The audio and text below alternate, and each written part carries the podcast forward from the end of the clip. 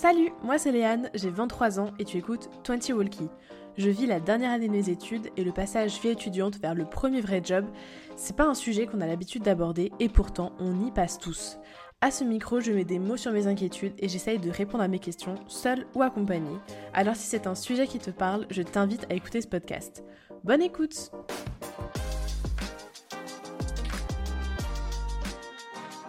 Bienvenue dans ce nouvel épisode de 20 Walkie. Aujourd'hui, je discute avec Kev. Salut Kev Salut Ça va? Super, ouais, tranquille, et toi? Ça va super, merci. On- tu m'as accueilli dans tes, dans tes locaux de ton agence. Mhm. Donc euh, merci beaucoup pour ça et merci d'avoir accepté de faire cette, euh, cette interview. Euh, pour commencer, est-ce que tu pourrais te présenter comme tu le souhaites? Ok, bah moi c'est Kev du coup, prénom c'est Kevin. Euh, J'ai 36 ans et euh, je suis CEO et fondateur de l'agence de grosse marketing Anei. Et plus généralement, je suis entrepreneur et j'entreprends dans différents domaines, euh, même si mon activité principale c'est ici à l'agence. Ok. Du coup, pour préparer cette interview, je suis allée sur LinkedIn, Mhm. parce que tu es très active sur LinkedIn. Et j'ai vu, j'ai compté le nombre de business que tu as où, il y a encore, où tu es encore actif dedans. Et si j'ai bien compté, il y en a 6. Probable. ça doit être ça. Si c'est à jour, c'est ça. ouais. Et je trouve ça assez fou, surtout que dans ta formation, euh, la case formation, t'écris autodidacte. Exact. Et euh, c'est un truc dans, dans nos études. euh, comment? T'a- T'arrives à accéder à un métier si tu as fait la bonne formation. Mhm. Et toi, t'as l'air de complètement t'affranchir de ces règles. Donc, est-ce que tu peux nous en, dire un peu plus? Ouais, exact. Bah, du coup, mon parcours scolaire, il est assez chaotique, euh, puisque bah, j'ai des parents qui ont déménagé euh, chaque année, du coup, j'ai changé d'établissement scolaire chaque année. Donc ça, c'était pas évident, et donc les études, ça n'a pas vraiment été le truc euh, qui m'a passionné le plus. Mais après, c'est vrai que je pense que souvent, on se met des barrières parce qu'on se dit, j'ai suivi telle formation, donc je dois faire ce métier-là. Alors qu'en fait, probablement que ce qui, et c'est même certain, si on est motivé et qu'on est, est volontaire et qu'on est travailleur, on peut apprendre un métier. Et j'en suis la preuve parce que moi, la, enfin, disons, mon parcours scolaire a été, comme je le disais, assez chaotique. Et euh, j'ai eu quand même un diplôme, enfin deux même, et j'ai eu le brevet et, un CAP. Euh, j'ai fait de la ferronnerie d'art, ce qui n'a absolument rien à voir. Euh, et du coup, ma réorientation a fait que je me suis retrouvé dans l'informatique, puis dans le marketing, et après dans l'investissement. J'ai fait un parc de loisirs. Donc, je veux dire, le, si on regarde mon parcours scolaire et ce que j'ai fait après, ça n'a rien à voir. Mais je pense que c'est, il faut être déterminé, il faut être motivé, il faut croire en soi, et puis après, il y a, il y a zéro limite. En fait, les limites, c'est les autres qui les mettent. La plupart du temps, j'ai entendu des choses comme Ouais, mais bon, t'es pas diplômé, ouais, mais tu sais pas, ouais, mais t'es pas formé. C'est les autres qui ont ce genre de peur. Il faut surtout pas que, faut surtout pas que nous on les, les ait en fait. Je veux dire. Et puis très souvent, les gens en fait, c'est leur propre peur qui, qui mettent sur nous parce qu'ils se disent Ah, mais s'il a pas su- suivi cette formation, s'il a pas appris ça, il va pas arriver à le faire. Mais en fait, non. euh, Et en plus, aujourd'hui, avec Internet, moi, un de mes marqueurs numéro un, c'est. euh, Enfin, avec l'accès à Internet, on a accès à tellement de savoir, tellement de contenu que. euh, Enfin, je dis pas les études c'est servent à rien, c'est pas ce que je veux dire, mais pour moi, les études donnent un cadre, une méthodologie, etc. Ça peut être très intéressant et pour beaucoup de gens, le cadre c'est hyper important. Pour moi, ça l'est un peu moins et c'est vrai que je me suis rarement dit que ce que je faisais c'était pas possible ou pas pour moi. Du moment que j'étais motivé, que j'avais envie de le faire, j'allais sur internet, je cherchais comment on fait et puis je le faisais, et puis voilà. Dans à peu près tous les domaines. Est-ce que tu as eu un exemple euh, Parce que tu sais, souvent on se construit en fonction des rôles, qu'on, des rôles modèles qu'on voit dans nos vies. Est-ce qu'il y a eu quelqu'un dans ton entourage où tu t'es dit, euh, lui il a fait comme ça, c'est-à-dire que c'est possible de le faire ou... Ouais, je pense que, bah, disons, une des rencontres majeures que j'ai faites dans ma vie qui m'a un peu qui m'a un peu prouvé que peu importe d'où on venait, on était capable de faire de grandes choses. C'était, euh, j'ai rencontré Kamel Bouladid qui a le groupe BK, donc un gros groupe de restauration dans l'est de la France. Je pense qu'il a à peu près 97 restaurants et euh, c'est quelqu'un qui est parti de rien. Et ça a été un des premiers entrepreneurs, ça, a été un de mes premiers clients pour euh, la conception de site internet. C'est-à-dire que quand j'ai démarré comme entrepreneur, je faisais des dépannages informatiques chez les gens. Et un jour, j'ai un, type que je dépannais, il me dit Est-ce que vous faites des sites internet? Et je lui réponds euh, Oui. En fait, je, je faisais pas du tout de site internet. Mais par contre, j'avais un petit peu appris le développement, le code, etc. J'avais bricolé des trucs chez moi. Et je me suis dit, euh, ouais, ok, je fais des sites internet, vas-y. C'est quoi l'opportunité quoi? Et du coup, il, il m'a mis en relation avec, euh, avec Kamel pour réaliser le site internet hein, du- d'une discothèque qu'il avait racheté, qui est le Macumba. Et euh, ça, ça a été le, la première fois que j'avais un client en face de moi et qui était, j'étais assez impressionné. Moi, j'avais 19 ans, et c'était un entrepreneur qui avait plus de 30 ans. Il y avait plein de Domino's Pizza, plein de restaurants. Là, il venait d'acheter cette boîte de nuit, il voulait faire un truc incroyable. Et donc, euh, je l'ai- beaucoup écouté, parce que je, je passais beaucoup de temps avec lui et il me, racontait son histoire. Et ça, ça a été très, euh, très inspirant pour moi. Je me suis dit, putain, si ce gars, il a réussi, il a commencé dans un garage, il arrêtait pas de me dire, ouais, moi, j'ai aucune éducation euh, scolaire, j'avais rien, je suis issu d'une famille modeste, regarde où j'en suis. Et ça, ça m'a vraiment inspiré. Et une autre chose aussi qui m'a inspiré, c'est que euh, au début d'Internet, on commençait à voir émerger des gens qui étaient partis de rien, qui avaient juste une idée, ils se sont posés devant leur ordinateur, ils ont commencé à coder quelque chose, et ils ont fait des, des startups incroyables euh, à plusieurs millions. Donc c'est, je pense que c'est ces deux euh, choses-là. En premier, les gens sur Internet, parce que forcément, euh, j'ai traîné un peu sur Internet, je regardais, ah waouh, le mec qui a fait PayPal, ah waouh, le mec qui fait eBay, Mhm. ah le mec qui fait Facebook, waouh. Euh, bon, après, par Zuckerberg, il a fait l'université, mais, mais, euh, mais quand même, tu te dis, tout est possible. Mhm. Voilà. Ok, du coup, tu t'es dit, c'est mon chemin, euh, c'est comme ça que je serai heureux, quoi. En fait, euh, le, le tournant s'est fait un peu différemment. C'est que, à la base, je, disons, moi j'étais toujours passionné d'informatique, mais ma voix, ça a été quand même. mon- ma première réflexion, c'était ok, les études, c'est pas pour moi. Euh, mes parents ne paieront jamais des grandes études. A priori, vu, on était une famille nombreuse et il y avait sept enfants, donc euh, on ne pouvait pas payer l'université, euh, enfin, les, études à tous les enfants. Ça coûte de l'argent. Euh, du coup, euh, je me suis dit, bon, bah, je ne suis pas bon à l'école, euh, je vais bosser avec mes mains et euh, je vais faire de la ferronnerie parce que je trouve ça sympa. Et donc, je me suis mis dans cette voie-là. Mais j'étais quand même passionné d'informatique, donc bon, je, je dépannais les ordis un peu dans la famille, j'étais un peu le, le geek, tu vois. Mhm.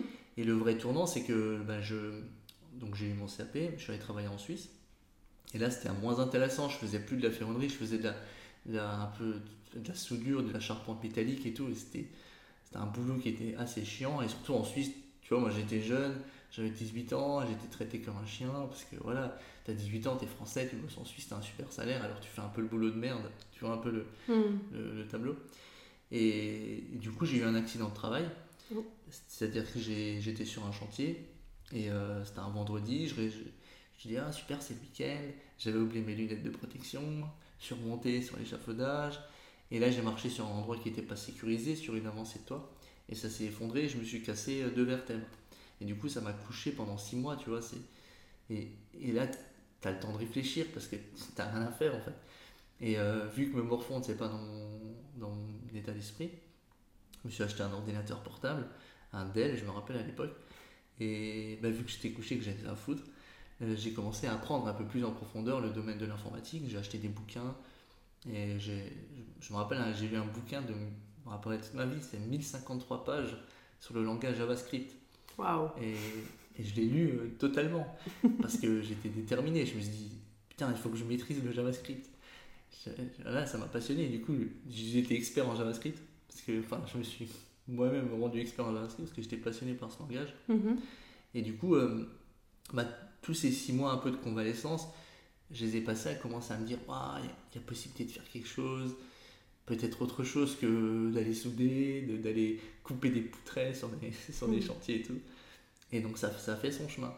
Et, euh, et du coup, bah, quand je suis re- retourné de ma convalescence, je me suis fait licencier du jour au lendemain, c'est comme ça en Suisse. Du coup, je suis allé bosser, j'ai fait deux, trois petits boulots, bossé un peu à l'usine Peugeot rapidement. Et après, je me suis retrouvé dans une usine euh, où je faisais toute la journée la même chose. Assez... Il y avait une bonne ambiance avec les collègues et tout, mais ces six mois passés à me dire putain, j'ai quand même appris à développer, j'ai fait des petites choses, j'ai fait des petites pages web, j'ai commencé à faire des petits trucs sympas. Euh, je peux peut-être en faire un métier, je peux, je peux peut-être m'en servir pour gagner de l'argent. Et du coup, un jour, moi, j'ai simplement quitté mon poste de travail. Euh, j'ai dit, je vais monter ma boîte. Et du coup, je suis parti du, de l'entreprise où j'étais, l'usine. J'ai dit à mon chef, euh, je pars. Il me dit, tu vas où, Pierson Je dis, je vais monter ma boîte. il dit, mais arrête, t'es con, quoi, allez, retourne à ton poste. Et je suis parti, je suis à la chambre des commerces. Et à la chambre des commerces, j'ai pas été très bien accueilli, puisque ils m'ont dit d'abord que je devais aller à la chambre des métiers. Et j'ai dit, non, non, mais je vais faire une boîte d'informatique, c'est à la chambre des commerces. Ouais, mais attendez, ça marche pas comme ça de monter une boîte. Voilà, j'ai pas été hyper bien accueilli. Mais au final, ça s'est fait. Ils m'ont proposé de faire cette formation de création d'entreprise.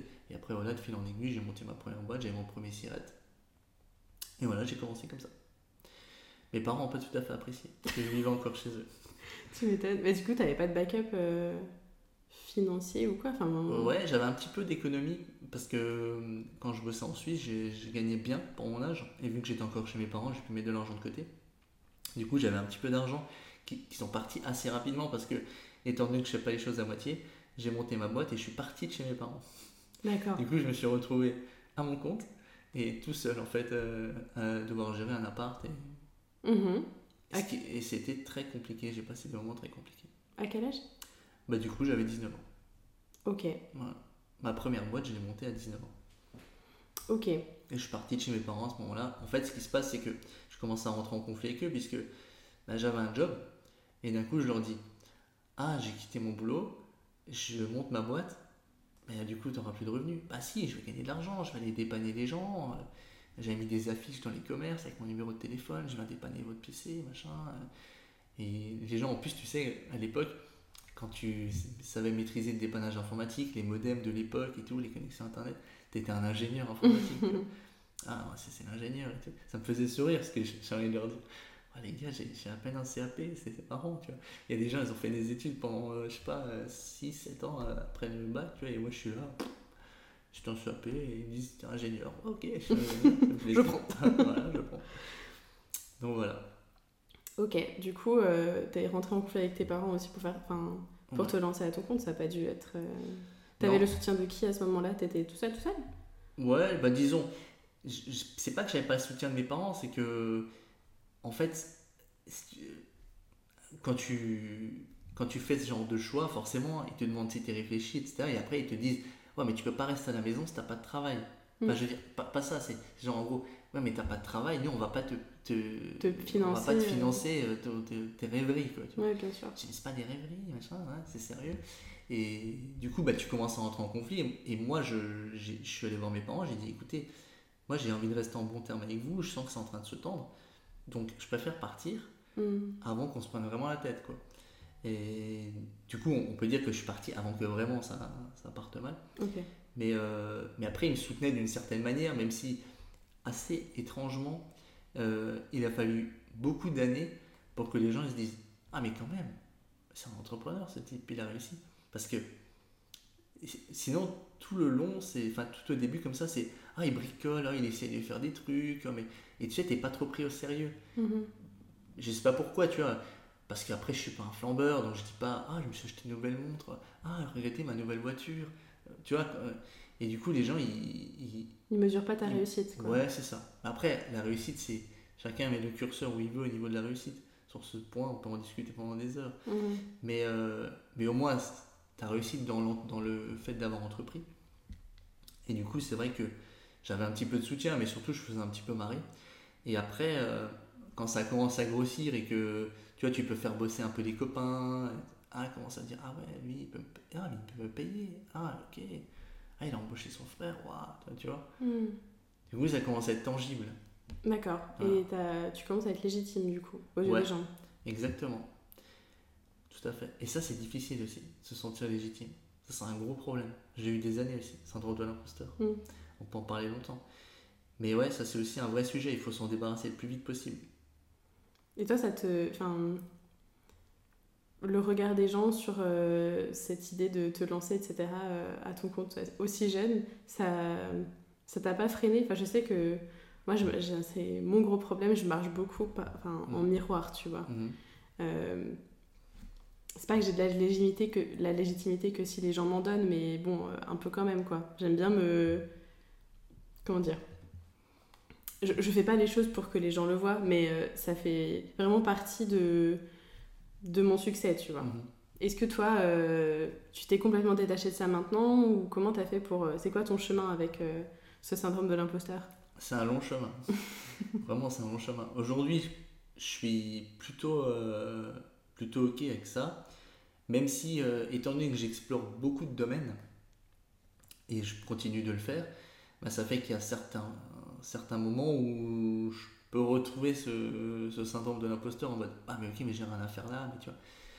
Ou euh, mais c'est pas ma place, mais j'y arriverai pas, mais les gens sont plus compétents que moi, c'est les gens plus compétents que moi qui y arrivent, pourquoi ce serait moi? Mais en fait, ça me quitte assez vite parce que je me dis Mais attends, regarde un peu en arrière, regarde tout ce que tu as fait.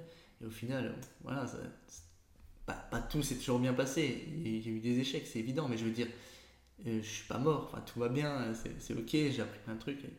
Mais, le, mais, mais ça m'a franchement, pendant des années, ça m'a ça m'a suivi parce que, en fait, c'est. Il est, tu, il y a, dans la majorité des cas, les gens sont assez bienveillants. Mais j'ai rencontré pas mal de gens qui font ressentir que t'es pas forcément du bon milieu, t'as pas forcément le bon diplôme, le bon, le bon cursus. Tu vois, je vais te donner, j'ai des exemples concrets.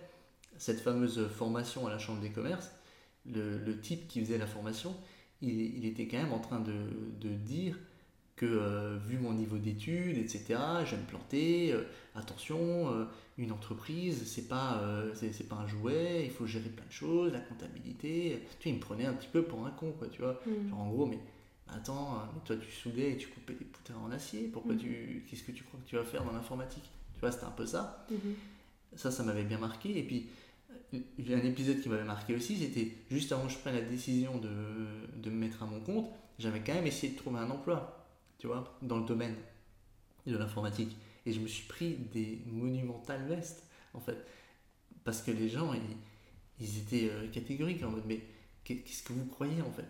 Ils, ils m'ont même pas dit, ah, mais oh, je vous pose devant un ordinateur, développez-moi quelque chose en JavaScript. Putain, j'avais lu un bouquin de 1053 pages. Je, maîtrisais à fond ce langage de programmation. Testez-moi, tu vois. Non, mais vous n'avez pas le diplôme. En fait, on, on a regardé votre CV, qu'est-ce que vous croyez? Enfin, Tu vois, c'est un peu ça. Le... Et donc ça, ça fait que tu... Il y a parfois, tu ressens ce truc où tu dis, je suis pas forcément à ma place, ou c'est pas forcément... euh, Et, et ça, c'est difficile de s'en affranchir. Et après, tu as aussi, euh, par rapport au milieu dans lequel tu évolues, par rapport à tes copains, tu peux aussi avoir un peu ce truc du style Ouais, mais il se prend pour qui lui Il croit quoi Entrepreneur euh, son compte, businessman. Tu vois, tu as un peu ce truc du genre Reviens à la réalité, euh, trouve-toi ok. un job, euh, tu vois. T'as eu des discours comme ça Ouais, t'as un peu ça, ouais. Ah ouais, bien sûr. Et du coup, ça, faut. Aujourd'hui, je pense qu'il y a moins ce. Je trouve qu'on est dans une dynamique où le- l'entrepreneuriat, le soloprenariat, le freelancing, etc., c'est des choses où on discute librement, les gens veulent se lancer. Euh, on commence aussi à accepter de se lancer, de se planter. Mhm. Euh, C'est aussi un beau progrès. Mais euh, à l'époque, euh, tu vois, tu, tu te lançais à ton compte, c'était un peu bizarre, tu prends des risques, voilà, tu vois Mhm. c'était moins évident. Mais, euh, mais en tout cas, le syndrome de l'imposteur, c'est quelque chose qui m'a longtemps suivi. Et je m'en suis, franchement, je pense que je m'en suis affranchi très tardivement. Parce que très tardivement. là, dans les six business que tu- qui tournent encore aujourd'hui, Ouais. à chaque fois, tu t'es lancé dans une nouvelle aventure professionnelle, un nouveau secteur d'activité, non? Enfin, à peu près. euh, Ouais. Il y, a, euh, il y a une laverie, il y a un centre, euh, un, un- pardon, un parc de jeux ludiques. Oui, Donc, exactement. euh, c'est à chaque fois des cho- choses très très différentes quand même. Ouais, exactement. Mais alors ça, tu vois, sur le... Moi, j'ai une espèce de mécanique de pensée, c'est... Déjà, je me pose une question, c'est est-ce que ça va me plaire de le faire? Déjà, est-ce que je suis aligné avec le truc, tu vois Fondamentalement, est-ce que ça peut m'exciter de travailler dans, sur ce sujet-là? Un sujet que je ne connais pas du tout. Mhm. Et ensuite, euh, je me demande si je suis capable d'apprendre à le faire. Tu vois? Et ça, se poser la question, c'est être honnête avec soi-même, tu vois? Est-ce que je suis capable d'apprendre à le faire? C'est peut aussi être, est-ce que j'ai le temps d'apprendre? Mhm. Parce que juste capable d'apprendre à maîtriser quelque chose, c'est un sujet, mais est-ce que j'ai le temps? Parce que le, temps est compté, une journée fait 24 heures. Si tu as 3-4 business qui tournent à côté, est-ce que tu as le temps d'apprendre ton sixième business? Ça fait réfléchir, quoi. Donc, du coup, euh, il y a ça. Et, euh, et après, c'est, euh, je me pose aussi la question du risque. C'est-à-dire que qu'est-ce que je risque si je me plante? Et au final, une fois que ces questions sont balayées, je me lance. Parce que, le, en fait, déjà, est-ce que je suis aligné? Si j'ai l'idée, c'est que, enfin, si l'idée m'a traversé l'esprit, que le sujet est arrivé sur ma table, c'est que quelque part, ça peut me plaire, tu vois. Mhm. Sinon, euh, après, je dis pas, on va proposer des business ou ah, ça me plaisait pas, mais, mais du coup, je prends même pas le temps d'y réfléchir. Après, est-ce que je, je, peux apprendre? Euh, Je trouve qu'aujourd'hui, quand on est passionné par un sujet, on peut apprendre assez facilement. Et il y a des experts dans des domaines, et eux, ils ont appris profondément un sujet.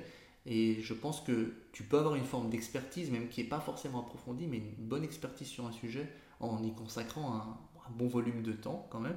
Mais euh, tu peux arriver à apprendre sur le sujet. Et après, la notion de risque, elle est, chacun la met où il veut, mais c'est vrai que au final, qu'est-ce qu'on risque Tu vois, je veux dire, quand tu te lances sur un sujet, il y a des risques financiers, mais ça, le risque financier, on l'a dans tous les domaines. Les plus gros risques, en fait, c'est que des risques émotionnels.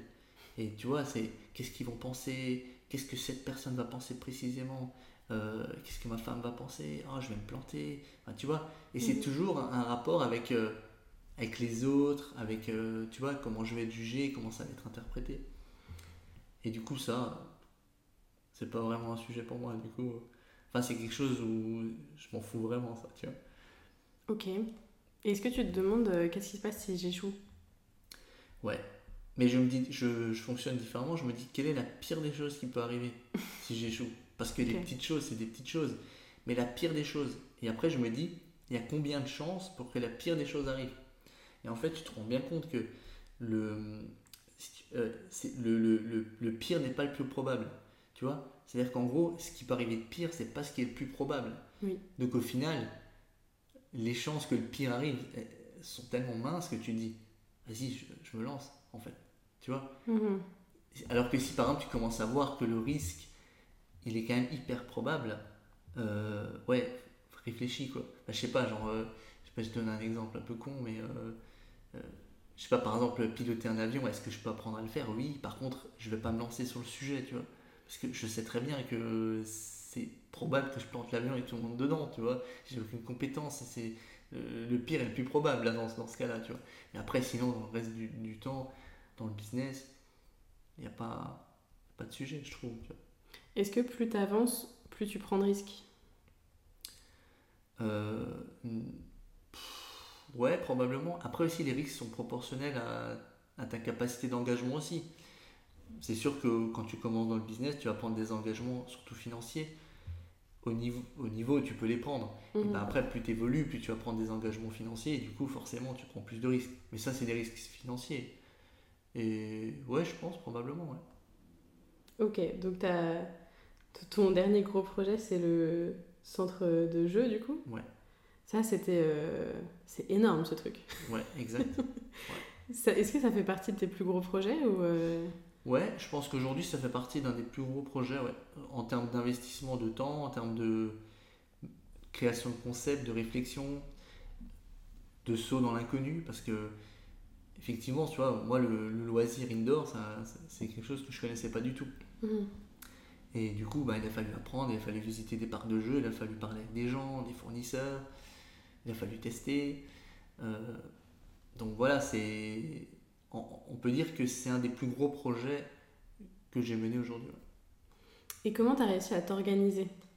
Comment tu arrives à, à classifier? Parce que dans ma tête, un business, c'est genre une certaine stratégie, mm. euh, certains employés qui travaillent dessus. Euh, enfin, il faut aussi cerveau, quoi. Ouais. Bah c'est, franchement, la question de l'organisation, c'est une question éternelle, en fait. Parce que j'ai pas trouvé de modèle et, et j'en teste beaucoup. Mais pour l'instant, ça marche. C'est-à-dire que ce que je fais fonctionne plutôt bien. Mais je, teste des modèles d'organisation. En tous les cas, je pense que pour gérer autant de business, il y a un point qui est essentiel, il faut savoir s'entourer.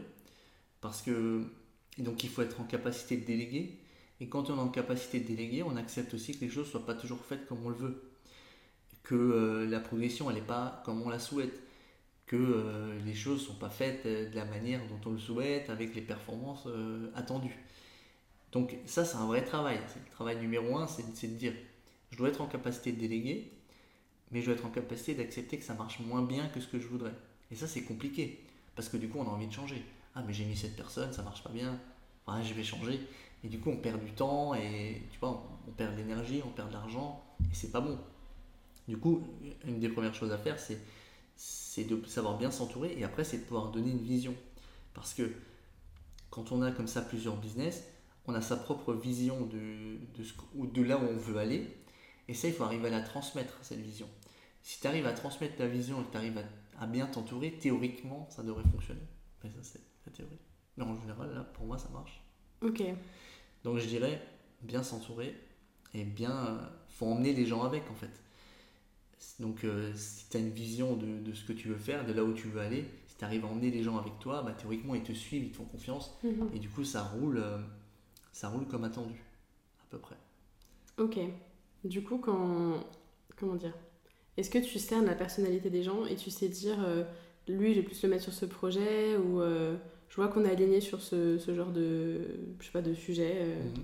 Ouais, ben disons, c'est aussi ça. Et puis après, c'est tes rencontres. Tu rencontres des gens et tu dis, tiens, cette personne, je pense que ça peut être pas mal euh, de bosser avec elle sur ce sujet-là. Mhm. Les rencontres font aussi que ça crée des opportunités. Euh,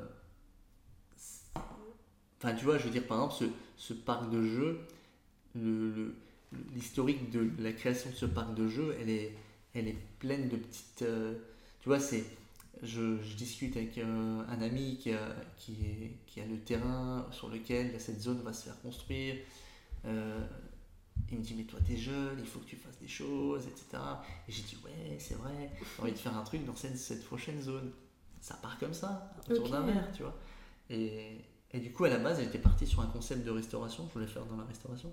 Et il m'a un peu euh, m'a refroidi, il m'a dit, bah, attends, la restauration, c'est quand même un domaine particulier et tout, machin. J'ai dit, ouais, c'est vrai. Et du coup, je réfléchissais, je disais, dans quel autre domaine j'aimerais pouvoir évoluer, etc. Et je dirais, le sport, je fais beaucoup de sport. Et mettre les gens au sport, c'est quelque chose qui me semble intéressant. Et du coup, je me dis, bon, bah, pourquoi pas un parc de jeux où les gens pourraient euh, se dépenser? Pas un hockey où les gens ils rentreraient, ils foutraient leurs gamins dans une, dans une, euh, espèce de, structure de jeu et puis pendant 2-3 heures, ils les entendent pas. Enfin, si, ils les entendent gueuler, mais euh, je veux dire, ils n'ont pas besoin de s'en occuper. Donc, du coup, c'est parti comme ça. Et, et après, bah, il a fallu aller. J'avais rencontré des gens qui étaient dans le domaine du sport, j'ai pu aller où j'ai pu leur parler, etc. On a pu rencontrer des fournisseurs, ensuite il faut aller chercher des associés, ensuite il faut aller lever des fonds. Euh, donc il faut, faut, arriver à rencontrer les bonnes personnes aussi, tu vois. Mhm. Si tu rencontres pas les bonnes personnes, il faut aller les chercher. Mais je veux dire, euh, les choses ne se font pas euh, toutes seules non plus, quoi. C'est intéressant que tu dises que tu voulais mettre, enfin, mettre les gens au sport, enfin, que mhm. ce soit ça ta première idée, parce que, du coup, ce, ce complexe, il est dans une zone industrielle avec, enfin une zone euh, commerciale plutôt, avec euh, un ciné et tout autour. Mm. Et euh, bah, quand tu as dit que tu voulais faire un resto, je me suis dit, il y a d'autres restos autour. Mm. Tu vois, enfin, j'ai pensé comme ça. Mais en fait, ta première idée, c'était tu voulais mettre les gens au sport. Tu t'es pas dit, c'est intéressant parce que il y a ça à côté, ça pourrait bien marcher et tout. Ouais. En fait, le, le, je pense, les choses, quand on, quand on fait des choses, quand on entreprend dans le business, selon moi, mais après c'est mon avis à moi, c'est ma philosophie, ça doit pas toujours être drivé par le, le côté financier, tu vois, ou, euh, ou, des, ou, des, ou des, des marqueurs euh, financiers, tu vois. Mhm. Genre en gros, si tu dis, ah la rentabilité de ce type de business, elle est plus intéressante dans ce type de zone, alors je vais mettre ce type de business alors que t'es pas aligné, c'est pas du tout ce que tu as envie de faire, ça te fait pas kiffer. Moi, ça, c'est pas possible que ça me drive, tu vois.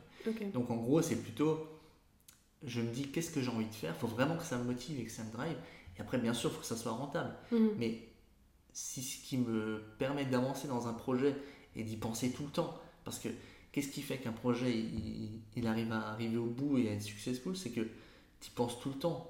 Tu vois, es, tu vois, skin in the game, tu vois, c'est vraiment, tu as envie d'y aller. Et du coup, si tu n'es pas aligné avec ce projet, tu n'y penseras pas tout le temps. Il y a plein de choses qui vont t'échapper et ça va être juste un, un business Afrique, tu vois. Mhm.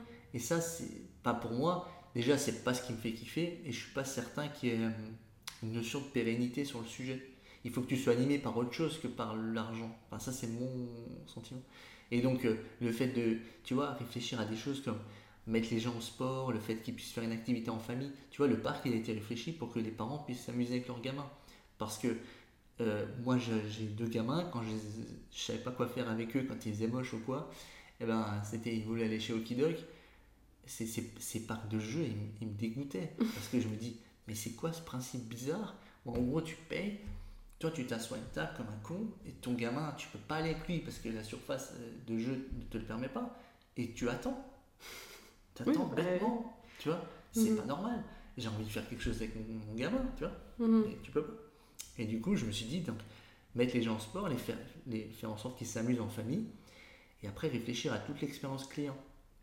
Et je trouve que quand ça, ça te drive, ça marche, tu vois. Parce Mhm. que tu es motivé, tu peux y penser tout le temps. Ah ouais, je pourrais faire comme ça. Ah ouais, ça peut être pas mal comme ça. Donc, euh, ouais. Et je pense que le. Enfin, pour moi, la meilleure manière d'être à fond sur un projet, c'est de pas être drivé par l'aspect financier. Mhm. Parce que sinon, tu trouveras toujours une virgule, un chiffre qui dit Ah ouais, non, je peux pas faire comme ça. Ah ouais, non, mais là, je peux pas faire comme ça. Bah, c'est comme ça que tu as commencé avec ton livre de 1000 1053 ouais 1053 pages. 1053 exactement. pages, c'est, euh, Sans JavaScript, ouais, tout à fait. Je Euh, l'ai encore, je, je l'ai encore ce livre, je le garde chez moi précisément. à côté de l'ordi euh, d'elle. Et là, l'ordi d'elle, je l'ai pas survécu. Ah merde. Ouais. Mais C'est cool, c'est pas avec ça que tout a commencé. Ouais, Hmm, exactement. Est-ce que tu penses que, que sans ton arrêt maladie, tu te Ouais. serais lancé en tant qu'auto-entrepreneur un jour ou pas? C'est une très bonne question. On ne l'a jamais posée, mais euh, probablement pas, pas comme ça, en tout cas. Parce que ça, ça a été quand même un, un- un marqueur fort, tu vois, une Mhm. rupture sur un.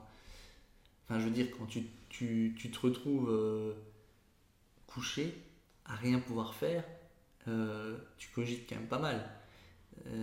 Et du coup, bah, ça accélère tout ton processus de réflexion. Maintenant, le, ça, ça a été un des tournants, mais un autre tournant majeur, ça a été que, tu vois, ce qui m'a fait vraiment prendre la décision de me lancer, c'est que dans cette usine où je travaillais, j'en, parlais, la, dernière usine dans laquelle j'ai travaillé, où je soudais des pièces toute la journée, les mêmes Mhm. pièces, il y avait un collègue, et ce collègue, on l'appelait Papy. Et si tu veux, euh, j'étais à la machine à café, comme ça, et, donc de la machine à café, on voyait le poste de travail de Papy. Ouais. Donc on le regardait tout le temps. Un type qui était vraiment comme ça. Et j'ai dit euh, chez le collègue, mais, euh, mais il a bientôt fini, papy, hein, depuis pas longtemps. et tout. Mais tu rigoles ou quoi? Il a encore au moins 10 ans à tenir. Et là, je, je réfléchis, je dis putain, waouh, le gars, il a 10 ans encore comme ça. Mm. Mais il est au bout du rouleau, le gars. Je n'arrivais pas à imaginer, je me projetais. Je dis, comment il va faire pour bosser encore 10 ans comme ça? Les pièces sont lourdes, c'est difficile ce qu'il fait. Tu sais, dans le domaine de la métallerie, c'est déjà c'est sale comme, euh, comme, euh, Environnement. euh, comme environnement, etc. T'as des poussières de métal partout, t'es tout noir. Tu, c'est compliqué, quoi. Et là, je me, je me dis, putain, mais moi, je veux pas être papy, en fait. Mm. Tu captes? C'est pas possible. Je me, je me vois pas comme ça. Et du coup, euh, ça a été le deuxième marqueur où je me suis dit, non, c'est pas possible. Donc, euh, est-ce que, euh, est-ce que si j'avais pas eu cet accident, j'aurais, j'aurais probablement fait un changement de voie, peut-être pas de cette manière-là. En tout cas, je sais que depuis, depuis que je suis petit, je sais pas, l'idée de. Tu vois, par exemple, moi, l'école me dérangeait parce que c'était un cadre, c'était, euh, tu pouvais pas faire comme tu voulais. euh, et j'ai toujours aimé entreprendre un petit peu, tu vois, comme ça. Enfin, je sais pas, c'était en moi, tu vois. Mhm. Et c'est c'est des histoires qui me. Des histoires d'entrepreneurs, etc. C'est des histoires qui m'ont toujours un peu plu, même déjà tout petit, tu vois. Je sais pas, à l'époque, Bernard Tapie, machin, tu vois. Et alors que, tu vois, c'est normalement pas des sujets qui sont censés t'intéresser quand t'es gamin, tu vois.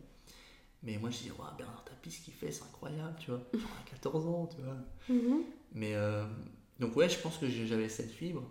Mais après, tu es aussi ramené à la réalité. Tu te dis, ouais, mais non, toi, de toute façon, tu feras pas d'études, donc tu n'arriveras pas à faire ça. Enfin, tu vois, tu t'auto-raisonnes. Enfin, tu t'auto-bloques, en fait. Parce que tu te raisonnes pas du tout. Enfin, tu te mets tes barrières mentales. Et du coup, effectivement, peut-être que si j'avais pas eu cet accident, ça, ça- j'aurais fait différemment. Peut-être peut-être que j'aurais travaillé 10 ans dans cette usine. Et un Mhm. jour, j'aurais dit, waouh, Tu serais quand même arrivé quoi à cette décision. peut-être, ouais, je pense. Bah, Moins t'as... vite. Ouais. T'as l'air de dire que c'était en toi quoi quand même. Ouais, ouais, je pense, ouais. Euh, est-ce que t'as, au, au cours de ta carrière, c'est quoi les, les principales décisions audacieuses que tu as prises? Qui t'ont fait arriver jusque-là ou des, des, des mindsets ou des, des réalisations Hmm. Bah, j'en ai déjà parlé, mais ce- cette histoire avec, euh, avec Kamel Bouladid, là, pour son site internet, ça a été une des choses les plus audacieuses parce que, et c'est ça a été un tournant, En fait, il faut imaginer, à ce moment-là, moi je parcours les routes du Sungo, tu vois. Euh, donc, euh, c'est un. Enfin, tu, tu vois le Sungo, hein, alsacien, des petits villages avec des petits vieux.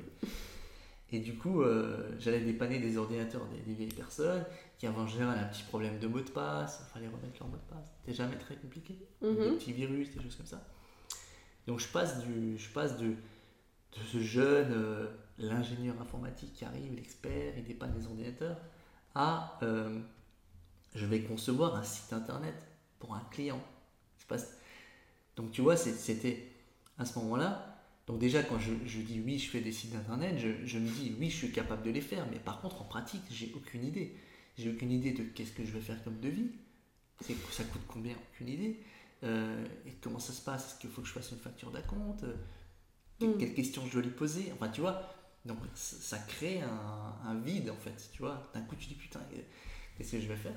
Et surtout que ça allait très vite parce que il appelle Kamel devant moi et dit Ah, je suis avec un jeune, il est vraiment bon, hein, vraiment, il fait des sites internet. Mec, euh, il était juste sympathique, je lui ai dépanné son ordinateur. Et du coup, je me retrouve le lendemain chez Kamel. Donc, hier, moi, je suis dans une salle de réunion, je suis comme ça, avec mon petit ordinateur. Là, et lui, il marche comme ça. Il est impressionnant comme type, si un jour tu as l'occasion de le rencontrer. Il me dit Waouh, ce que je veux, c'est un site internet, le meilleur site internet de France. Waouh. Et il dit, il parle très fort et tout. Je suis là, putain. Pourquoi je me suis lancée Ouais, exactement, mais bon. Et du coup, si tu veux, euh, ce qui a été difficile, c'est que j'ai dû. Ce qu'il voulait comme site internet, à l'époque, ça se faisait beaucoup, c'était des sites en flash, la technologie flash. C'est obsolète maintenant, ça n'existe plus. Mais c'était des sites animés et tout, avec la musique et tout. Et ça, aujourd'hui, tu, tu ouvres un site comme ça et j'aurais dit, mais c'est Barjo, déjà un site avec de la musique. Mais à l'époque, c'était- les gens voulaient ça. Ok. Et il me dit, euh, donc tu vois, déjà quand j'ai dit oui, je fais des sites internet, faire des sites internet en HTML, CSS, le langage de programmation classique, avec du JavaScript et tout, ça c'était ok, j'avais à peu près le sentiment que je maîtrisais le sujet. Là, il voulait du flash, que Hmm. n'y a rien du tout à ce sujet, mais vraiment que dalle. Et je lui ai dit oui, bien sûr. Donc là, en fait, j'ai j'ai passé mes nuits à apprendre à programmer en flash, et la journée, il fallait que je mange. Donc j'allais faire des dépannages chez des gens, dépannage informatique. Donc j'avais des cercles comme ça, c'était une galère. Et, ça, ça a été un marqueur parce que du coup, je suis passé de, comment on pourrait dire, un peu, ah, je viens faire votre petit dépannage, ok, je suis un entrepreneur, j'ai fait un devis, je vais présenter mon devis, Mm. il faut que je fasse en sorte qu'il soit signé, comment est-ce qu'on fait une facture d'acompte, comment ça marche? Tu vois, tu, tu changes de dimension. Oui. Et, euh, et ça, ça a été clairement un marqueur parce que une fois que tu as fait le site internet de la plus grosse boîte de la région, il y a marqué en bas ton nom, Ok. avec qui a réalisé le site, bah du coup ton téléphone il sonne. Ah, vous avez fait le site du Mmh. Macumba, ah ouais, vous pouvez pas faire notre site Bien sûr, bien sûr. Et du coup tu fais, tu fais des sites internet. Du coup j'ai arrêté le dépannage informatique, j'en faisais beaucoup moins. Mais bon, euh, parce que j'ai plus le temps en fait. Et après, bah, ça se transforme. Des gens qui disent Oh, tu fais pas des cartes de visite Oui, je fais des cartes de visite. Du coup, bah voilà, tu fais des cartes de visite, puis tu fais des flyers, et puis voilà, ça. Tu, tu deviens une agence de com euh, Comme ça, quoi. comme ça, de fil en aiguille. Ça, ça a été un tournant majeur. Ok. Et après, euh, d'autres décisions un peu audacieuses que j'ai prises, bah, je pense euh, euh, dans le domaine de l'immobilier. En fait, c'est un domaine qui m'intéressait. Et, il se trouve que j'ai un, un- un de mes cousins, je, je le fréquentais très peu. Et puis, euh, on se voyait que dans des repas de famille. Et puis, on se parlait pas un peu de nos business, on se parlait pas de ce qu'on faisait, tu vois. Parlait, je sais pas, de tout et de rien, de nos grands-parents. voilà.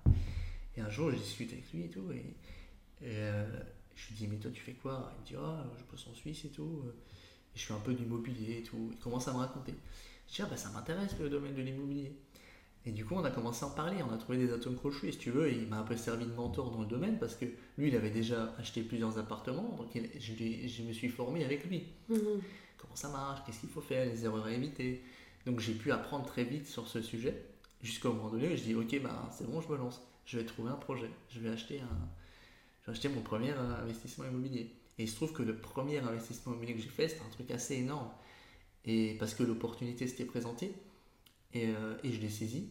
C'était euh, donc c'est déjà c'était un projet à 500 000 euros, il y avait beaucoup d'appartements, c'était plusieurs immeubles et le, prix était très intéressant.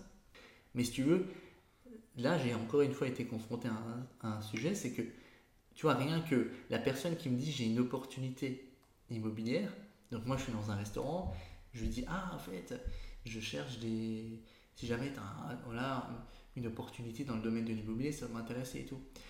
Ah non, là j'ai rien en ce moment et tout. Enfin j'ai un truc mais bon c'est trop gros. Euh. Je lui dis bah dis-moi. Il me dit, je dis ça m'intéresse. Bah oui, pourquoi pas. Mhm. Tu vois, évidemment, sur le coup tu peux te dire mais attends frérot, t'as aucune expérience dans l'immobilier, euh, achète déjà un petit appartement. Bah oui. Ah là, on parlait de plus de 10 appartements avec un local commercial, c'est trois immeubles ensemble. Enfin, tu vois, c'est quand même. C'est pas rien, tu vois. Mm-hmm. Et euh, je lui dis, il me dit, ouais, en plus là, euh, il y avait un acheteur, mais il s'est désisté. Enfin, c'est là, il demandait trop de pièces justificatives et tout, et le vendeur voulait aller vite, et vu qu'il vendait pas cher, il, s'est dit, on pourra trouver un acheteur tout de suite. Ok. Je dis, écoute, ça m'intéresse, je peux visiter quand? Elle me dit, demain. Je dis, hop, demain. Le lendemain, je visitais. Et donc, je visite tout seul, donc sans mon cousin, et je me dis, putain, c'est une opportunité et tout. Et je, lui, je, dis à l'agent immobilier, je fais une offre, j'achète. Comme ça. Parce que je me suis dit, c'est une opportunité. J'ai fait mes calculs de rentabilité, comme mon cousin m'avait appris et tout. Je me suis, je me suis dit, c'est une opportunité, c'est clair. Et j'appelle mon cousin, et je lui dis, ouais, j'ai fait une offre et tout pour, l'immeuble et tout. Ah, il me dit, oh, bah attends, attends, j'ai pas regardé, faut que j'aille voir et tout, fais gaffe quand même et tout. Et euh, il m'a un peu fait peur, tu vois. Hmm. Il me dit, bon, le quartier, il est pas terrible et tout, mais bon. Je dis, non, mais le rendement locatif va être bon et tout. J'étais toujours très optimiste. Enfin, je le suis toujours, je suis assez optimiste. En fait, dès qu'un problème se présente, je trouve tout de suite une solution. Et tu vois, ça fait que du coup, les problèmes, il n'y en a pas vraiment, tu vois, toujours une solution. Et je lui dis, mais non, alors on fait comme ça, on fait comme ça. Et, du coup, il visite et tout, euh, et il fait, ah ouais, quand même. Ah, c'est vraiment une bonne affaire, bien joué. Et du coup, après, c'était ce qui a été difficile, c'est que tu vas voir ta banque, et tu vois, là, euh, un truc qui m'a marqué, c'est quand même mon conseiller bancaire, il me sort, je prépare un magnifique dossier. Euh, tu vois, vraiment, je me suis appliqué, j'ai fait un beau PowerPoint avec les chiffres et tout, la rentabilité et tout. Et il me dit, donc il, il, essayait de me trouver plein d'arguments pour ne pas financer. Et au bout d'un moment, il y avait, j'avais réponse à tout, tu vois. Il me disait, oui, mais en cas de vacances locatives, oui, mais gna gna oui, mais gna Et je lui disais, bah ça, bah ça, bah ça. Je répondais à tous ces points. Alors, moi, il n'en avait plus, il m'a dit, non, mais en fait, c'est trop ambitieux pour vous, monsieur Pierson. Voilà, hmm. c'est trop ambitieux. Ah, ok, bon, d'accord. Je lui dis, bah écoutez, moi, je vais faire ce projet, mais je vais changer de banque aussi, parce que c'est pas possible. Ouais, c'était un jugement personnel, c'était pas. Euh, Exactement. Je suis en train de vous montrer que le projet est ok, tous les points que vous, essayez de me dire ça, ça, ça va pas, bah ça va. Et la seule chose que vous avez à me dire, c'est c'est trop ambitieux. Non, c'est pas possible. Un peu léger. C'est léger. Et du coup, euh, bah, j'ai réussi à financer le projet. J'ai donc changé de banque. et ça, ça a été aussi un truc euh, ouais, assez audacieux. Et après, ça a ouvert la voie parce que, tu vois, quand tu... Et puis, ça aussi, c'est un, un, sujet intéressant. C'est que les gens, tu vois, ils m'ont dit, ouais, mais quand même, pour un, pour un premier projet, tu vois. Et en fait, moi, le, ce que je pense, c'est que, euh, si tu veux, le risque que tu prends, enfin, demande-toi le risque financier, pose-toi une question simple. Imaginons que je m'engage sur un, appartement à, je sais pas moi, à 200 000 euros par mois, ou un, ensemble immobilier à 200 000 euros, premier investissement immobilier, ou allez, ou 150 000. Qu'est-ce qui se passe si demain je dois rembourser ces 150 000 Parce qu'il arrive une grosse merde, d'accord? Ben, Je ne sais pas en fait. Tu vois? Mm-hmm. J'ai pas 150 000 de côté c'est pas possible. Enfin, tu vois, ou peut-être que j'ai une partie, mais du coup, je vais être vraiment dans la mouise, quoi. Et bah, du coup, tu te dis, que ce soit 150 000 ou 500 000, au final, c'est la même chose. Oui, bah, c'est pas faux. Tu vois? T'es dans la merde, t'es dans la merde, que tu sois très très dans la merde. la douille, elle sera là. Donc, si tu veux, bah, si déjà tu prends un risque, prends-le correctement. Tu vois? Tu vois ce que je veux dire? Ouais, je Sinon, c'est juste, juste une limite, c'est pourquoi c'est pas pour moi ça? Pourquoi Qui a dit qui a dit non, c'est pas pour vous cet investissement-là. C'est que pour les gros qui ont de l'argent. Non, c'est pas possible ça. C'est pour moi aussi. Pourquoi pas En fait, on va y arriver. Je vais vous montrer. Et ça a mhm. marché, tu vois. Donc, euh, moi, je pense aussi qu'il faut se donner des bons, des bons objectifs, des objectifs Oui, il faut pas avoir peur, il faut, avoir confiance en soi, il faut se lancer. Et pire, ça marche pas. Qu'est-ce que je risquais? Regarde, je fais une offre. Ah, c'est bien, vous faites une offre et tout, vous êtes financé Ouais, bien sûr. Je n'étais pas financé. Donc je vais chercher les, donc je vais voir les banques. Là, tu te prends des bons vents. Hein, fait. Et là, là, faut être, faut être résilient parce que tu te prends des vents. Faut aller voir une autre banque, lui expliquer tout le dossier. C'est très long, c'est fastidieux. mais tu sais que ça en vaut la peine. Donc, mais, mais au final, voilà, tu, tu arrives au bout du, tu arrives au bout, tu arrives à le faire, quoi, tu vois. voilà, il faut, se donner des gros objectifs. Si on veut que les grandes choses nous arrivent, faut donner des grands objectifs. Et au pire, ça marche pas, ça marche pas.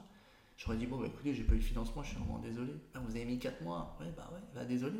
Et alors, vous êtes mort? Non, moi non plus. Bon. Hmm. perdu, c'est pas grave, non. Ok.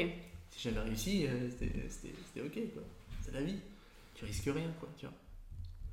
Et euh, quels ont été tes plus gros échecs? Est-ce que tu as eu des échecs? Ouais, j'en ai eu plein, plein, plein, plein. ah ouais, je peux faire une liste monumentale. Alors, étant donné que vu que je suis un hyperactif du d'entrepreneuriat, j'ai entrepris énormément de choses. Et on va dire, parmi mes échecs les plus importants, j'ai une, une, de mes premières sociétés qui a fait faillite en 2008. Du coup, euh, en fait, j'avais monté une première structure Ensuite, je l'ai fermé, j'ai ouvert une deuxième structure en, SRL. Et cette, euh, cette, structure en SRL a fait faillite pour des raisons qui sont. Bah, ça m'a pas mal marqué, c'est un épisode assez marquant dans ma vie. J'ai fait une dépression et tout, c'était quand même pas évident. Mais du coup, euh, le. je sais pas si tu as suivi un petit peu, mais en 2007, il y avait eu la crise des subprimes. Mm-hmm. Aux États-Unis, ça a, ça a, impacté pas mal le, le, marché français. Et si tu veux, moi à cette époque-là, j'avais fait, j'avais mon agence de communication. Mais étant donné que j'entreprends dans tous les domaines, j'avais essayé de monter un business dans le domaine de la pose de fenêtre, PVC. comment ça s'est passé? C'est très simple. J'avais un copain, je le croise dans la rue. Je dis, mais qu'est-ce que tu fais Putain, ah je fais de la pose de fenêtre. Ah, super. Il me dit, c'est vraiment un bon business, ça rapporte bien et tout. Et puis il m'explique un peu. Je lui dis, c'est intéressant. Et je dis, bah écoute, c'est quoi? Hein, On fait ensemble. Donc je l'ai embauché. On a monté des équipes de poseurs. Et mhm. du coup, J'étais jeune, con, j'avais un comptable un peu moyen. Et en fait, il m'a mis. Il m'a changé mon code APE de ma boîte. On n'a pas ouvert une autre structure, on a utilisé la même structure. Et du coup, c'est cette structure-là qui faisait pose de fenêtre plus euh, agence de com. Ok. C'est un non-sens euh, en termes de business. Mais c'est ce que j'ai fait à l'époque. Et du coup, si tu veux, cette crise de, 2007 a fait qu'il n'y avait plus de chantier, il y avait des, il y avait des, ouvriers à payer. Euh, à ce moment-là, bah, même la partie agence de com, ça commençait un petit peu à battre de l'aile, c'était compliqué. J'étais pas très bien entouré, j'ai fait, j'ai fait la, très belle erreur de m'associer avec mon père, ce que je déconseille euh, vivement. Enfin, pas de la manière où moi je l'ai fait. Je me suis associé avec mon père à 50-50. Il faut pas faire ça. En co-gérance. Pourquoi faut pas faire ça? Mon, mon, avis, c'est que entre un père et un fils, il y a une hiérarchie de ah. sang qui existe qui est que ton père est ton père et le fils est le fils. Donc le père donne des ordres au fils. Mhm. Dans les affaires, si tu es en co-gérance, chacun doit pouvoir donner son avis de la même manière. Personne, aucun des deux ne peut avoir un ascendant sur l'autre. Ça s'appelle la. Il faut trouver à un moment donné l'équilibre. Et on ne le trouvait pas parce que c'était mon père et que moi j'étais le fils. Mhm, et que moi j'étais celui qui devait apprendre pas celui qui devait expliquer comment ça marchait. Mhm. Et du coup, euh, ça fait que ça, ça, ça a été un échec. Et je me suis, de manière générale, très mal entouré à ce moment-là de, ma vie euh, avec cette première structure. Ce qui fait que j'ai d'abord été placé en redressement judiciaire, c'est une procédure de sauvegarde. Et, tu vois, ça, ça aussi été un événement marquant. On, donc le redressement judiciaire est prononcé, je réunis mes équipes, je leur dis voilà, on a un redressement, je leur explique les situations, voilà, qu'est-ce qu'on peut faire pour arriver à sauver la société, etc. Le lendemain, j'ai des arrêts maladie, des gens qui sont en retard, des gens qui viennent pas. Tu sais, les choses elles changent. C'est-à-dire que tu bosses avec des gens, des amis, du coup ils disent ah ça marche moins bien pour lui, bah tu les vois moins. Tu vois, quand tu payes des restos à tout le monde et tout, que ça marche, il y a plein de gens, ah oui super, tu peux me faire bosser, oui bien sûr. Et quand tu es dans la merde, bah là tu es tout seul. Et ça, c'est quand même assez. Euh, ça, ça a été un gros échec parce que j'ai pas été bien entouré, j'ai pas été assez lucide, mais j'étais jeune, donc si tu veux, c'est pas une excuse, mais, mais euh, voilà, j'ai peut-être manqué de maturité sur le sujet. Mais c'était une très très belle leçon. Et ça t'a pas découragé euh, à faire de l'entrepreneuriat? Non, je fais une dépression, mais je me suis soigné très vite parce que, si tu veux, donc la société, elle, est placée en redressement. Ensuite, en règle générale, la période de redressement, elle doit durer une certaine, euh, elle doit avoir une certaine durée. Et c'est vrai que moi, bah, vu que j'avais mes employés qui venaient plus, qui étaient en retard ou en maladie, ou qui demandaient des congés, et je commençais à me dire, c'est plus possible, je suis tout seul. Là, je suis vraiment tout seul, je vais pas y arriver. Donc, euh, si tu veux, moralement, ça a été très dur. Donc, euh, en plus, j'étais pas bien. J'ai dû prendre des antidépresseurs, je faisais des crises d'angoisse, c'était très dur. J'arrivais plus à, aller au bureau, etc. Et euh, du coup, je suis allé voir mon avocat, je lui ai dit, écoutez, moi, la période de redressement, je ne vais pas pouvoir l'emmener au bout. Je suis au bout du rouleau, là. Il faut faire quelque chose. Elle me dit, il faut attendre et tout. Je dis, faites quelque chose, parce que, en fait, moi, je, je, vais, je vais tout lâcher, c'est pas possible. Et alors, elle dit, ah, je vais essayer de demander euh, ce qu'on raccourcisse le délai pour prononcer, une liquidation au plus vite? Et du coup, on a, elle a réussi à faire ça. Donc, la liquidation a été prononcée. Et euh, quand la liquidation a été prononcée, je, vais la voir et tout. Et je lui dis, euh, je fais quoi maintenant? Et elle me dit, bah, reposez-vous. Je dis, mais j'ai pas envie de me reposer, moi. elle me dit, bah, vous êtes au bout du rouleau et tout, reposez-vous. Je dis, non. Elle me dit, prenez au moins une semaine. J'ai dit, mais après, je fais quoi? Alors elle me dit, euh, bah, je sais pas. Dis, moi, j'ai des clients qui m'appellent. Parce que tu vois, en fait, ta boîte, forcément, oui, elle est, elle, est, plus rentable, ouais, en liquidation, elle va fermer pour plein de raisons, mais tu as des clients qui t'appellent. comment on fait? Ouais, mon site internet, ouais, j'ai besoin d'un nouveau site, ouais, j'ai un copain qui a besoin d'un site. Enfin, tu vois, donc il y a du business, tu vois. Mhm. Et tu es là en mode, euh, ouais, mais je peux pas le prendre ce business, tu vois. Donc du coup, euh, j'ai écouté euh, mon avocat, j'ai pris une semaine, je tournais en rond chez moi, et les clients ils m'appelaient, et je, leur disais, ouais, ouais, vous inquiétez pas et tout, je suis en train de monter une autre structure et tout. Et en fait, j'avais rien monté.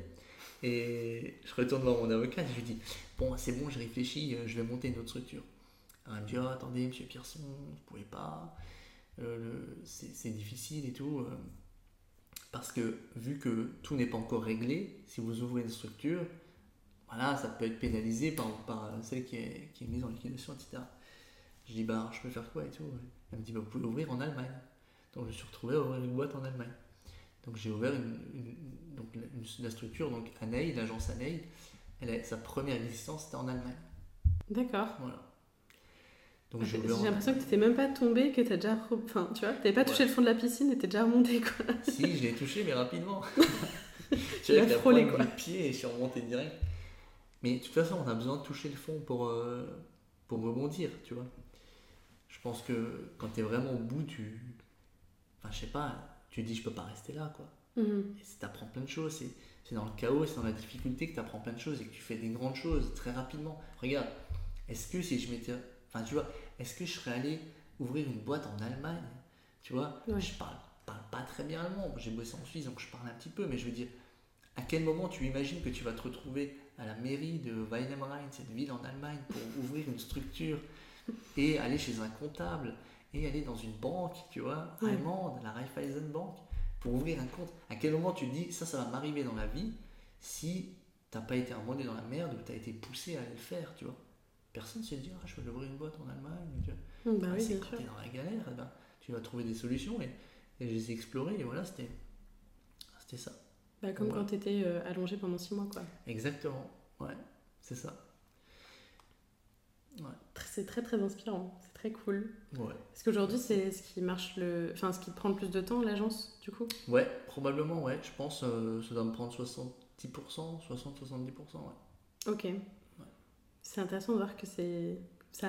ça c'est né dans un environnement un peu. Euh, pas, hostile, mais pas confortable pour toi. Euh. C'est vrai que c'était pas confortable du tout parce que j'étais dans ma cave. STF, j'ai été beau bureau à Mulhouse. Et quand, la liquidation a été prononcée, tu n'as plus rien. Donc mm. ça, c'est difficile. Tu vois, je veux dire, tu as tes cartes bancaires, tu as ta voiture de fonction, tu as ton abonnement téléphonique sur la boîte, et d'un jour ou l'autre, tu n'as plus rien en fait. Plus rien, plus de téléphone, plus de voiture. Tu vois, tes moyens de paiement sont gelés parce que vu que c'est la merde et que tu as signé cautionnaire, bah, toi tu es obligé d'aller voir ta femme et dire je peux prendre ta carte pour. Euh, tu vois, Et du coup, c'est aussi des choses qui te poussent à, rebondir. Tu vois, j'avais deux petits gamins, je pouvais pas me dire euh, Ah, papa, il se morfond, il dort parce qu'il est en dépression. tu vois, c'est pas mon truc. Hmm. J'étais pas bien, j'étais vraiment angoissé et tout. Et, mais quand même, il faut. Enfin, je sais pas, faut rester euh, à fond en fait. Surtout pas s'endormir. Se, laisser couler. Hmm. Ouais, c'est peut-être facile à dire, mais, mais en fait, il y a en fait, est-ce que, est que si je me morfonds, est-ce que si je me plains, ça va changer ma situation? Ça ne changera pas l'état de la réalité que je suis en train de vivre. Je peux me plaindre, je peux dormir, je peux pleurer, je peux dire c'est de la faute des uns et des autres. Ma situation, elle ne bougera pas d'un iota. Mhm. Tu vois? Par contre, si je fais des actions, je me lève, je me douche, j'appelle des gens, je leur dis je veux travailler avec toi, je veux avoir mon avocate, bah, ma situation, elle évolue. Tu vois? J'arrête de penser négativement, je me dis que c'est possible, bah, je fais évoluer ma situation. Mhm. Alors, tu vois, c'est juste une manière différente de traiter un sujet, mais ce qui est clair, c'est que se morfondre, se plaindre, ça fera pas du tout évoluer la situation. Peut-être même ça l'empire, tu vois. Ouais. En fait, c'est surtout un mindset, j'ai l'impression. Se lancer dans un business ou euh, dans un projet de manière générale, c'est une somme de petites actions, mais la base de tout ça, c'est quand même un mindset un peu sain et optimiste, quoi. Ouais. Et puis cette volonté de faire, en fait, de passer à l'action. Parce que, en fait, le pire, c'est quand tu mets de côté quelque chose que tu as à faire. Moi, je dis, j'aime bien. En fait, tu vois, le truc tout con, c'est pourquoi remettre au lendemain ce que tu peux faire le jour même? Même dans la vie de tous les jours, c'est quelque chose qui doit nous obséder. C'est-à-dire, ce que je peux faire tout de suite, je le fais tout de suite. Parce que le reporter, c'est quel est l'intérêt du report en fait? À part, à part de dire à ton esprit, ah, t'es faible, tu vas pas le faire tout de suite, tu attends. Pourquoi attendre en fait? Je sais pas, je, je, donne un exemple de vie quotidienne. Et tu, tu viens de faire à manger, ok, mm. ok, t'as à manger, etc. Et tu vas, tu fous ta vaisselle sale dans l'évier. T'as lavé quand tu ta journée et ta vaisselle sale est dans l'évier. Ouais, mais je le ferai plus tard. Pourquoi? Ah, Tu vois, pourquoi plus tard? Qu'est-ce qui va changer plus tard? À part que tu vas te repasser devant, tu fais Ah putain, je ça ne servait à rien de faire ça, tu vois. Alors que si tu as terminé, putain, vas-y, je passe à l'action, je pas ma casserole, je la range, et c'est derrière, c'est fini. Et ça, dans ta vie professionnelle, dans ta vie de tous les jours, quoi que tu vas faire, bah, tu auras ce truc de je le fais, vas-y, je le fais. Tu vois, moi, il y a plein de fois, on m'a dit, je suis en réunion, c'est oui, il faudrait peut-être appeler cette personne pour. Pas de problème. Je prends mon téléphone, j'appelle. Pourquoi tu appelles tout de suite? Oui, on vient de dire, il faut appeler cette personne. Arrête de dire, faut appeler, on mmh. appelle en fait. c'est on passe à l'action, tu vois. Et du coup, le fait de faire les choses comme ça, des, comme tu dis, la somme de petites actions font des grosses actions. Hmm. Tu vois, effectivement, si tu dis, je dois faire cette, cette action-là et qu'elle est énorme, je dois monter ma boîte. C'est énorme. Je dois monter ma boîte, c'est un truc de fou, tu vois. Les gens ils se disent, en fait, monter sa boîte, ça démarre petit à petit. Je trouve un produit, je trouve ce qui m'anime, je trouve un problème chez les gens que je peux régler, tu vois. Mhm. Je contacte un comptable, tu vois. Je contacte des entrepreneurs, plein de petites actions. Au final, l'effort de faire l'action directement est plus petit que l'effort d'y penser continuellement. Et... Exactement. Ouais. Lavez votre vaisselle, quoi. Lavez votre vaisselle, exactement. Euh, j'ai encore deux questions. Ouais. Comment tu restes inspiré et motivé et surtout comment tu arrives à transmettre ça à tes équipes? Parce que je sais pas avec combien de personnes tu travailles en tout, il doit y avoir un petit paquet de. ouais, c'est assez variable parce que ça dépend aussi de l'évolution du travail, de comment. Tu sais, euh, les choses elles évoluent vite et euh, tu vois, par exemple, là c'est en train de bouger dans un, sujet, c'est que le, les gens veulent être de plus en plus free et solopreneurs, etc. Ce qui fait que tu as de plus en plus de mal à, aborder des gens euh, et à les emmener avec toi dans, dans le salariat, tu vois. Donc du coup, on bosse de plus en plus avec des free par exemple, tu vois. Ce qui mm. fait que du coup, euh, euh, si maintenant euh, le nombre de personnes que l'agence elle, aura dans deux ans, je peux pas te le dire, ça en dépendre. Les gens en auront marre de, du soloprenariat du freelancing et ils voudront retrouver un poste de salarié. Soit pas, donc en termes de nombre de personnes. Donc du coup, la question c'est comment tu les motives? Ouais. Bon, déjà, comment je reste inspiré? J'écoute beaucoup de podcasts, enfin j'essaie d'en écouter un certain nombre, du coup maintenant j'écouterai le tien aussi.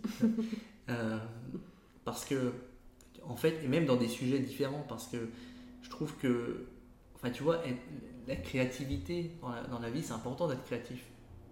C'est ce qui te permet d'avoir des idées, de, même créatif dans tous les domaines. J'ai un problème, je dois répondre à ce problème, mais la créativité peut me permettre d'y répondre. Tu vois ce que je veux dire? Pas forcément le savoir, mais juste le fait d'être créatif dans Ah, je vais le gérer de cette manière-là. Enfin, tu vois, c'est un état d'esprit. Donc pour ça, il faut écouter, il faut lire, il faut écouter les gens, il faut beaucoup écouter les gens. C'est un truc sous-estimé. Tu vois, il y a des gens, tu es dans une soirée par exemple, et il y a quelqu'un, je sais pas, il est dans un domaine qui n'a rien à voir avec le tien, ou même il n'est même pas du même milieu social. Il faut aller parler avec les gens. Moi j'adore ça, tu vois, tu parles avec les gens, tu apprends plein de choses, tu découvres des problèmes, des problématiques qu'ils ont eues, ah t'as fait comme ça, c'est mmh. génial. tu vois, donc ça, c'est pour moi une des clés. Et ensuite, ben, je pense que si tu as une bonne dynamique, tu arrives à emmener les gens avec toi. Euh, tu vois, l'ambition, ça se transmet. Mhm. La capacité de subir l'échec, ça se transmet. Tu vois, l'échec, c'est important. Dire on n'a pas réussi, il faut le dire. On n'a pas réussi, c'est un échec, mais c'est pas grave. Qu'est-ce qu'on a appris de cet échec? Ok, qu'est-ce qu'on peut faire mieux la prochaine fois? Et tu résous les problèmes, et ainsi de suite. Donc tu restes toujours motivé, il y a toujours des nouveaux challenges, c'est intéressant. Et après, la motivation, c'est une émotion. Ce qui compte, c'est la discipline. Donc, il faut aussi se discipliner. Tu vas pas te lever tous les matins. Et tu vois, par exemple, je me lève pas tous les matins et je me dis, putain, je suis super heureux, j'ai zéro problème. Tu vois, j'ai mes problèmes aussi. Je passe des nuits blanches. Je, je, cogite, tu vois. Mais par contre, quand je me lève, je me dis, putain, c'est une bonne journée. J'ai de la chance de vivre ce que je vis. Enfin, tu vois, je me conditionne. Ça, c'est une discipline. Parce que si tu n'es pas comme ça, tu vas arriver au bureau, comment ça va? Ouais, ça va, je n'ai pas dormi. Euh. Tu vois, toutes les réunions que je fais, que ce soit avec des partenaires, que ce soit avec des associés, etc., je suis dynamique. Ok, super, qu'est-ce qu'on peut faire? C'est bien, c'est génial. Alors que tu vois, je suis pas bien non plus, je suis pas un robot, tu vois. Mais par contre, si tu te conditionnes toi-même, si tu es discipliné et tu te dis, je dois, je dois me, je dois me motiver, en fait, tu vois la motivation va pas venir toute seule. Elle toque pas à ma porte. Bonjour, c'est la motivation. On va passer une bonne journée aujourd'hui. Alors, je sais pas. Ok, je comprends. Du coup, il faut vraiment se discipliner sur le sujet et ça, ça marche dans tous les domaines. Ça marche, ça marche dans le fait d'être, de donner comme ça de l'énergie. Mhm. Mais même après, dans le sport, dans ce que tu entreprends professionnellement, il faut être discipliné. Mhm. Oui. Bah ça, ouais, je, je vois. En plus, euh, quand toi, tu es motivé et que tu arrives à insuffler cette énergie, enfin, les gens se, se motivent par le simple fait d'être avec toi dans la pièce, tu vois, j'ai l'impression. Peut-être, ouais. Ouais. Bah, il suffit qu'il y ait quelqu'un qui soit tout noir. Enfin, j'ai l'impression que ça absorbe l'énergie, tu Clairement. vois. Tout à fait. Mais en plus, c'est ça, c'est marrant parce que je trouve que la négativité se propage plus facilement que la positivité. Hmm. Tu vois Je veux dire, tu mets quelqu'un de, de pas bien dans une pièce, il va tout de suite mettre les gens mal.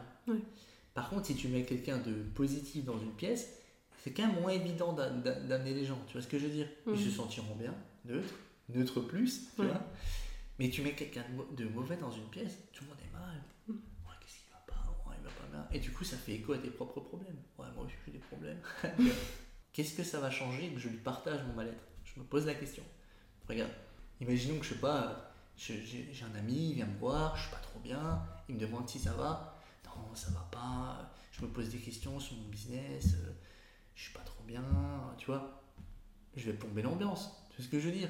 Dis, il, va pas pouvoir m'aider.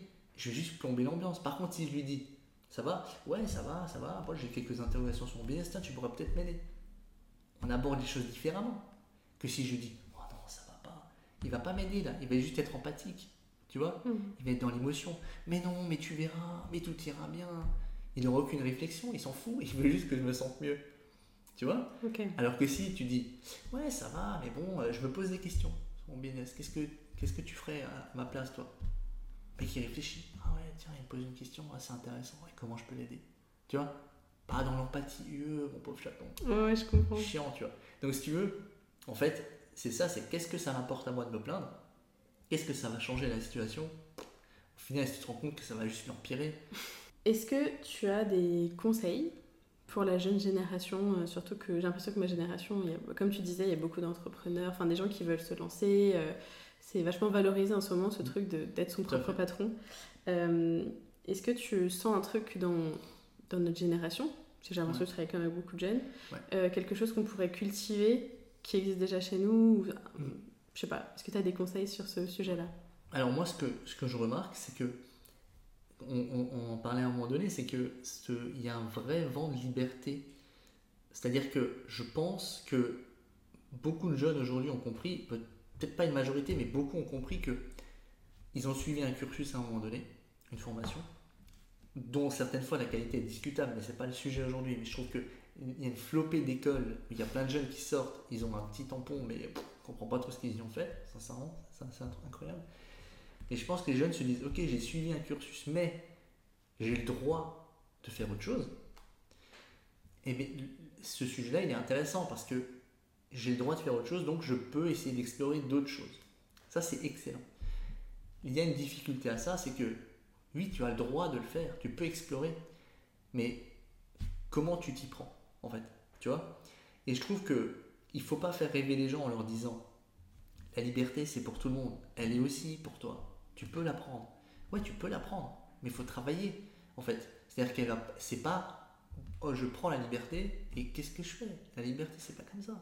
C'est qu'est-ce que je, comment je, fais en fait? Et donc ça, ça se traduit par, par une chose toute simple, c'est je dois avoir une expertise sur un sujet, je dois avoir une, compétence, je dois prouver quelque chose. Nécessairement, tu suis un cursus dans un domaine, tu veux te réorienter, je sais pas, tu veux faire n'importe quoi, de la poterie par exemple. Il suffit pas de dire, ok, maintenant je prends ma liberté, je veux être potier. Mm-hmm. Et du coup, tu dis, ok, je suis potier, je veux changer. Ouais, mais ok, ça marche pas comme ça. Faut apprendre, tu vois. Renseigne-toi, fais les choses, lis et aie une expertise et prouve que tu es capable de faire ce que tu fais. Enfin, prouve que tu es capable de faire ce que tu veux faire, en fait. Tu vois ce que je veux dire? Donc, ce que, je, ce que je veux dire, ce que moi je donnerais comme conseil à la jeune génération, c'est croyez en vous, ça c'est clair, toujours, tout est possible, il n'y a, rien d'impossible, enfin ça c'est mon sentiment. Et je dis toujours, la seule chose qui est impossible, c'est celle que tu n'as pas encore tenté de faire. Mhm. Et si tu n'as pas réussi la première fois, refais une deuxième fois, puis une troisième fois, jusqu'à ce que ce soit possible. Et ça seulement, vraiment, si c'est impossible. Mais c'est... Voilà. Et en tous les cas, c'est croire en soi, rien n'est impossible. Et après, surtout, il faut être déterminé. Pas juste avoir euh, une intention. Il faut vraiment y aller à fond dans un domaine. Tu vois, je, je veux dire, il y a quelque chose qui est indiscutable c'est ce que je disais moi si maintenant, quand je m'étais présenté à l'époque, dans des boîtes où j'ai dit Ah oui, je peux faire développeur informatique. Je me dis Mec, euh, t'as un CAP de ferronnier, euh, tu vois. S'ils m'avaient posé devant un ordinateur, j'aurais pu développer en JavaScript. Ils auraient dit Putain, le gars, il développait en JavaScript, on le prend. Tu vois? Mm. Donc, il y a quelque chose qui est indiscutable, c'est la preuve de ce que tu fais. Donc, quand tu viens, si maintenant tu veux te réorienter dans n'importe quoi, tu dis Regardez ce que j'ai fait. C'est indiscutable. Attendez, je vous montre ce que j'ai fait. Il faut être déterminé. Tu vois, la détermination, c'est aussi important. Moi, je vois, j'ai beaucoup de candidatures et parfois, ça manque de détermination. Même souvent, c'est juste un petit CV, une vidéo. Mais tu sais, tu reçois tellement de candidatures que tu sais que les déterminer, qu'à un moment donné, ça, marche comme ça. C'est, tu vois, aujourd'hui, l'information, ça va très vite. Si tu n'es pas déterminé, que tu insistes pas, j'appelle, j'envoie un mail, ah, tu vois, je, et j'ai quelque chose de différent, je prouve ma, je prouve ma. Ton intérêt. Euh. Ouais, et puis le, ta singularité, tu vois. Pourquoi moi? Bah regarde, j'ai fait différemment. Mhm. Ouais, putain, c'est pas mal. Tu vois? Faut un peu essayer de sortir du lot. Donc, euh, après, et puis surtout, un point qui me semble important, c'est que la vie est trop courte pour, euh, pour se faire chier dans quelque chose qui ne nous plaît pas. Tu vois? Ou pour se dire je peux pas parce qu'on me dit que je peux pas. Donc, si on a envie de changer à un moment donné, quoi que ce soit, de job, de, si on a commencé un cursus euh, scolaire, il faut le terminer, parce qu'arrêter en plein milieu, c'est un peu dommage. Mais sinon, après, il faut, faut, tout tenter, il faut oser. Mais par contre, il faut, faut, bosser. Sans travail, il n'y a, rien. Voilà. C'est un très bon conseil. Merci beaucoup. et merci pour cette interview, c'était super intéressant. J'espère que ça va inspirer des gens et les inciter à passer à l'action. Ouais, j'espère aussi. J'ai écrit un livre sur le sujet du passage à l'action, si jamais. Ça s'appelle Le livre qui vous fait passer à l'action. Disponible sur Amazon. Je mettrai le lien dans, les notes du podcast. Merci beaucoup, Kev. Et euh, bon courage pour euh, la suite de, de tes business. Merci, merci. Ciao. Si t'es encore là, ça veut dire que t'as écouté cet épisode jusqu'au bout, alors déjà merci beaucoup pour ton écoute. Ensuite, si tu veux me soutenir encore plus dans mon projet, n'hésite pas à parler du podcast autour de toi, c'est vraiment le meilleur moyen de m'aider. Tu peux aussi me retrouver sur Instagram en cherchant 20 Walkie. Je te souhaite une bonne journée et je te dis à bientôt dans un prochain épisode. Salut